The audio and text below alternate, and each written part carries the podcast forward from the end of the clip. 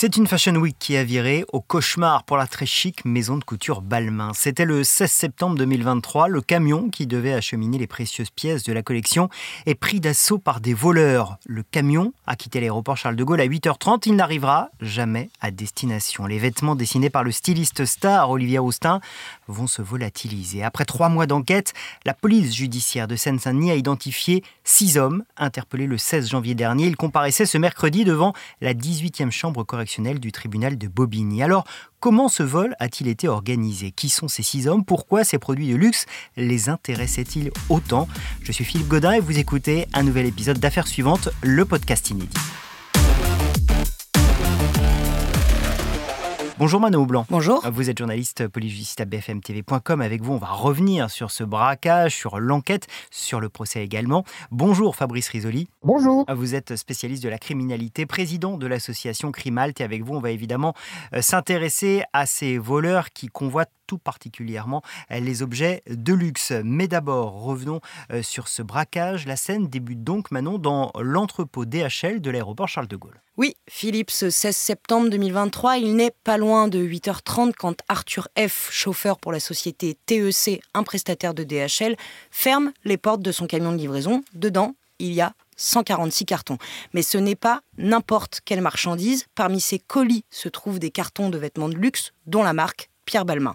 Leur point de chute, le siège de la maison de haute couture dans le 8e arrondissement de Paris, où attend Olivier Roustin, le styliste star de Balmain. Car ces pièces, ce sont celles qui doivent être présentées lors de la Fashion Week une dizaine de jours plus tard, le 27 septembre. Alors le camion va quitter l'entrepôt DHL vers 8h30. À quel moment se fait-il braquer? Il est très précisément 8h33 quand le camion conduit par Arthur quitte la zone de fret DHL. Il ne s'en rend pas compte, mais à ce moment-là, il est suivi de près par une berline grise.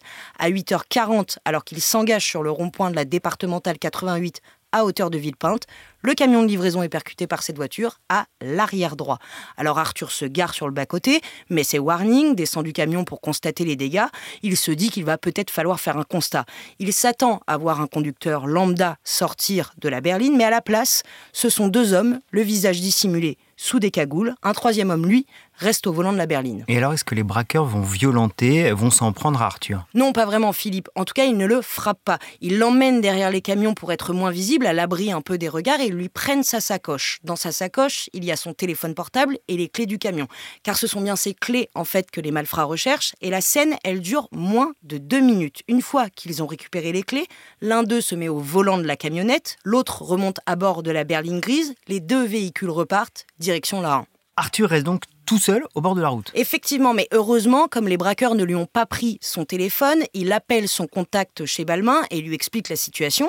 Au même moment, Olivier Roustin, lui, il est effectivement au siège de la maison de couture, on le disait dans le 8e arrondissement de Paris, il est immédiatement prévenu de la situation. Est-ce qu'on sait où est passé ce camion? Oui, et d'ailleurs, les policiers ne vont pas mettre longtemps à le localiser. À 13h30, le camion est retrouvé abandonné à quelques kilomètres de l'aéroport, à Mitry-Maury, près de l'A104. Et sur les 146 cartons qu'Arthur avait chargés, il n'en reste plus que 32.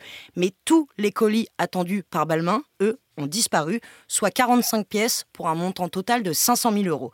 Et il manque également deux cartons destinés à la marque Givenchy pour une valeur de 15 000 euros. Le camion est retrouvé, mais est-ce que les auteurs, eux, vont être identifiés? Alors oui, mais d'abord, la police judiciaire de Seine-Saint-Denis va identifier le véhicule gris, vous savez, celui qui suivait le camion au début.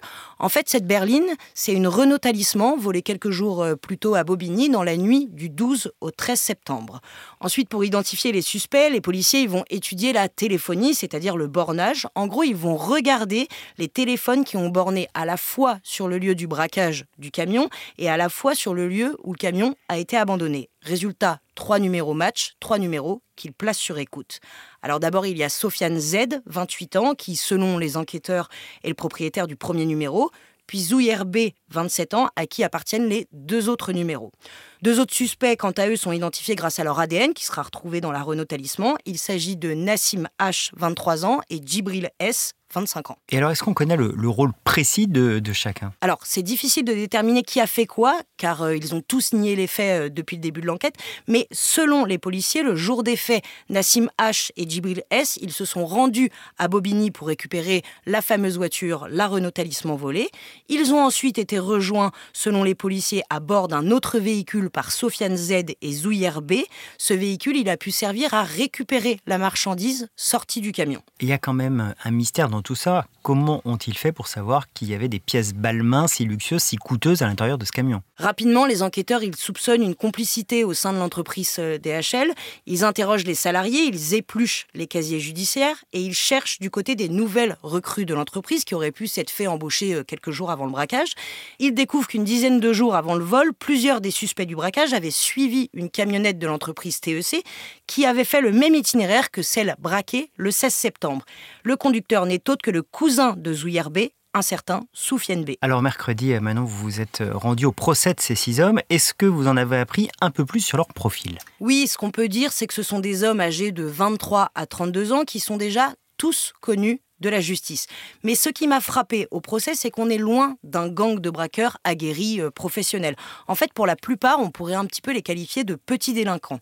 Parce que même s'ils ont plusieurs euh, condamnations à leur casier judiciaire, ça reste sur des délits mineurs, des vols, de la détention de stupéfiants ou euh, de la conduite sans permis. Ils étaient jugés pour vol aggravé, association de malfaiteurs et recel. Est-ce qu'ils ont été condamnés? Alors oui et non, car en fait le tribunal a décidé de disjoindre les dossiers, c'est-à-dire que pour trois d'entre eux, leur procès est renvoyé au 13 mars, et les trois autres, eux, ont effectivement bien été jugés ce mercredi. Et le verdict, il est tombé tard dans la soirée. Nassim H a été condamné à trois ans de prison, dont 18 mois avec sursis. Djibril S, lui, a écopé de trois ans de prison, dont deux ans avec sursis. Quant au dernier, Abderrahim M, il a été relaxé. Alors en fait, les trois prévenus à l'audience, ils ont continué de nier les faits, mais Djibril S, il a quand même fait quelques révélations. Il a avoué avoir volé la Renault Talisman en échange de quelques vêtements de luxe, parce qu'en fait, lors de la perquisition, neuf pièces Balmain avaient été retrouvées chez lui, et pour le reste, eh bien, il explique qu'il les a vendues, mais il ne sait pas vraiment à qui. Et du côté de Balmain, parce que c'est quand même la grande question, est-ce qu'ils ont réussi à le faire, ce défilé au final? Oui, Philippe, il a bien eu lieu, et ça a même été un succès. Mais ce qu'il faut bien comprendre euh, sur ce vol, c'est qu'il a lieu deux semaines avant le défilé, c'est-à-dire au moment où normalement c'est l'effervescence, on s'occupe des derniers ajustements sur les vêtements, des dernières retours alors les équipes de Balmain, elles ont travaillé sans relâche jour et nuit pour refaire les pièces volées. Elles n'ont pas pu tout refaire, notamment les jeans n'ont pas été refaits. Et le 27 septembre, comme prévu, le défilé Balmain s'est tenu au théâtre de Chaillot. Et ce jour-là, Olivier Roustin a relevé le défi et a fait sensation. On va peut-être pas dire que tout est bien qui finit bien, mais au moins le défilé a eu lieu. Merci beaucoup Manon. Euh, Fabrice Risoli, je rappelle que vous êtes spécialiste de la criminalité, président de l'association euh, Crime Halt. Sans prendre à des pièces de luxe comme des pièces Balmain, on se dit que c'est quand même très difficile à écouler. C'est vrai, vous êtes allé tout de suite à la difficulté de cette affaire.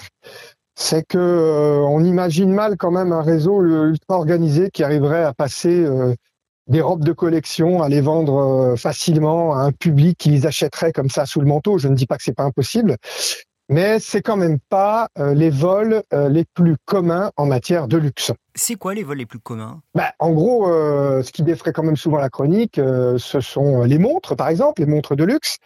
Parce que là, vous pouvez avoir un public, notamment masculin, beaucoup plus important pour acheter ce type de montre. Ça peut partir beaucoup plus facilement à l'étranger, c'est plus petit.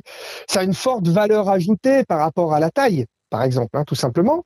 La maroquinerie, quand même, euh, parce que c'est pas individualisé comme une robe de collection. C'est des sacs quand même qui sont vendus à grande échelle. Bon, pour les montres en 2022, euh, on a arrêté, on a, on a saisi 122 montres qui ont été volées à Nice, et puis c'était un réseau international, hein, euh, Espagne, Belgique. Pour la maroquinerie, on a déjà saisi des sacs en 2023 pour 3,5 euh, millions d'euros. Ça peut être les parfums, mais plus dans le vol d'opportunité parce qu'il y en avait. voilà. Après, où est-ce qu'on vole ce type d'accessoires de luxe? Euh, vous avez les bijouteries, les hôtels où sont exposées euh, les montres, et dans les entrepôts directement, voire directement chez les particuliers. C'est pas à la même échelle, hein, les fameux homejacking, on a entendu parler des joueurs de foot, etc. Mais là, on en vole quelques-unes des montres. Il faut faire beaucoup de vols, ce qui est un peu différent qu'arriver dans un entrepôt et être capable de voler 200 sacs de luxe. Quoi. Euh, les homejacking auxquels vous faites référence, effectivement, ils se multiplient. Euh, il y a encore eu une tentative euh, chez l'animateur Jean-Luc Reichmann ces derniers jours. Toutes ces pièces de luxe, elles attirent particulièrement parce qu'elles valent de l'argent, parce qu'elles se le revendent cher, parce qu'elles sont euh, faciles à identifier, parce qu'on se dit que chez quelqu'un qui a de l'argent, il y a forcément des pièces de luxe Ah oui, bah oui. Alors soit vous ciblez le vendeur lui-même, soit vous ciblez l'acheteur. Hein. et donc effectivement, euh, aujourd'hui, on cible, comme vous dites, joueurs de foot, euh, présentateurs de télé. Je, je, ne sais pas s'ils gagnent des millions comme les joueurs de foot, mais on se comprend. effectivement, la revente est plus simple. Encore une fois, vous avez le produit presque gratuitement, il vaut très très cher, donc en termes d'économie, ça s'appelle une plus-value. La marge est très importante et on peut effectivement les vendre euh, plus facilement. Euh, il y a un, public d'acheteurs beaucoup plus large que des robes de collection. C'est revendu systématiquement hors de France? Non, pas du tout. Il y a de la filière euh, française qui, ces montres de luxe peuvent intégrer plein d'autres accessoires que l'on vend, comme on dit, tomber du camion, parce que tout à l'heure, on a oublié de dire effectivement, mais c'est le but de votre émission, que ça se passe aussi beaucoup par vol de camion. On pourrait dire truck jacking, hein euh, on pourrait employer ce mot-là. Euh, donc, euh, non, non, c'est pas forcément revendu à l'étranger, mais parfois sur des grandes quantités ou selon l'organisation euh, délinquante, on va peut-être pas dire organisation criminelle, euh, ça part à l'étranger parce que par exemple sur des opérations, ce qu'on appelle de smash and grab, donc par exemple euh, on casse la vitrine de la bijouterie, on vole juste ce qu'il y a dans la bijouterie. Vous savez, on on va pas menacer le bijoutier, on va pas au coffre, etc. On vole juste ce qu'il y a dans la vitrine, on se casse, on part en courant.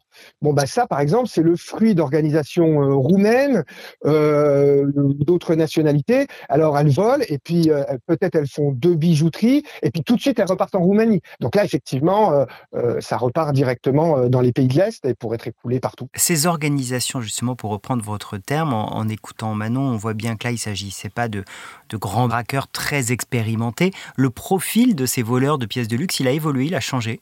Non, il y a de tout. Là, ça paraît pour l'instant du vol d'opportunité. Alors, quand je dis du vol d'opportunité, effectivement, certains avaient déjà peut-être commis des vols. Mais là, on comprend bien que il savait par quelqu'un qui travaille à la livraison qu'il y avait des produits de luxe dans le camion. Donc on se saisit de cette opportunité pour le faire et c'est moins euh, du vol sériel par des organisations qui visent ces fameuses montres de luxe, ces sacs de luxe. Ensuite, je trouve qu'ils n'ont quand même pas été très précautionneux parce qu'on les a quand même assez vite retrouvés. Ils laissent le téléphone euh, euh, au camionneur. Euh, celui qui a volé la voiture, il commet en plus un truc de recel où on va trouver des vêtements chez lui. Alors euh, c'est pas c'est pas très grave. Vous pouvez faire payer. C'est la, la, gravité, c'est pareil, se faire payer en argent. Mais le problème, c'est que si les policiers retrouvent chez vous euh, l'objet du fruit du vol, on peut faire beaucoup plus pression sur vous euh, pour vous dire, bah maintenant vous, ne pouvez plus qu'avouer et dénoncer vos complices. Pour donc il y a quand même des erreurs de jeunes qui ont été commis. D'ailleurs, si je vois les condamnations, on a un peu l'impression que la justice a été, euh, euh, bon, elle a condamné certains, mais avec du sursis. Donc, ce que j'ai le sentiment, c'est qu'on veut pas trop les renvoyer en prison, parce que précisément ces petits délinquants d'opportunité, euh, une fois en prison, ils pourraient rencontrer des gens plus puissants et monter en gamme, parce que ça, c'est quand même le risque. Il faut faire attention à ça.